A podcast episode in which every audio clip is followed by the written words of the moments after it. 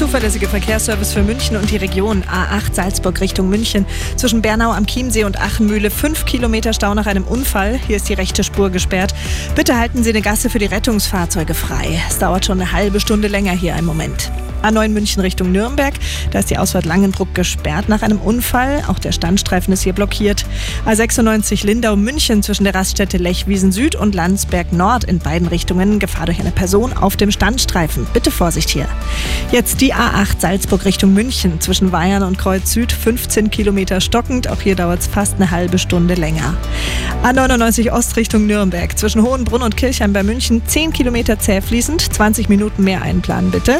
Und am Mittleren Ring in München zwischen Luise-Kieselbach-Tunnel und Tübinger Straße. Stockender Verkehr wegen einer Baustelle. Hier ist die rechte Spur blockiert. Geliefert bei jedem Verkehr. MyBio.